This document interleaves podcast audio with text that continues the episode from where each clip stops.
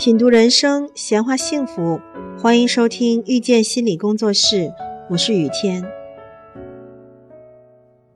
有不少来访者对我们说，他们不喜欢冲突，更准确的说是害怕冲突。害怕冲突给生活带来了很多困扰和麻烦，害怕让别人失望，害怕别人对自己不满意。害怕别人提要求，对于别人的不满，惯性的害怕。每当这个时候，就想多做点事情，多花点钱来补偿他人，来消除他人对自己的失望。人之所以承受不了让别人失望，是因为不想承受代价，承受不了代价。别人失望就会对我有意见，就会嫌弃我、指责我、评判我，会带来冲突，会离开我。我受不了这些，于是为了避免冲突，很多人习惯性的妥协、忍让，不敢发出自己的声音。这一点在和领导或者是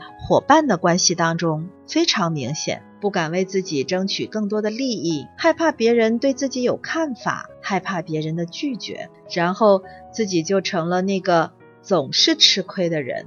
害怕去争论，更不敢去主动争取，害怕给别人添麻烦。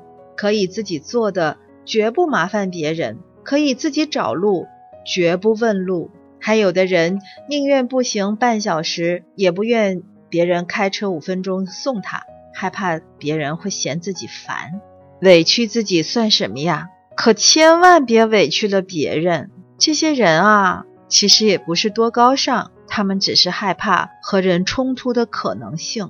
有人说，我有很多看不惯，我不喜欢情绪化的人，情绪化的人随时会爆发，我受不了别人发脾气，我不喜欢别人强势，不喜欢别人对我有要求，因为。我不想照顾你，不照顾你，我又承受不了你失望，所以我不喜欢你对我有要求。还有人说我很挑剔，在亲密的人面前，我很挑剔，我很苛刻，我会想找一个不会冲突的人。冲突的时候，我会想到要制止他、责怪他，甚至想换一个不会冲突的人。但是我始终没有找到这样的人，所以我过得很累。这样的人啊。他们因为害怕冲突，因为要避免冲突，因为要避免一切有冲突的可能，就委屈自己，丧失自己的利益，甚至多管闲事，就是为了要做一个老好人。亲爱的听众朋友，感谢收听遇见心理工作室。如果您喜欢我们，欢迎加 QQ 群八三二四九六三七零。本期音频就到这里。我们下期再会。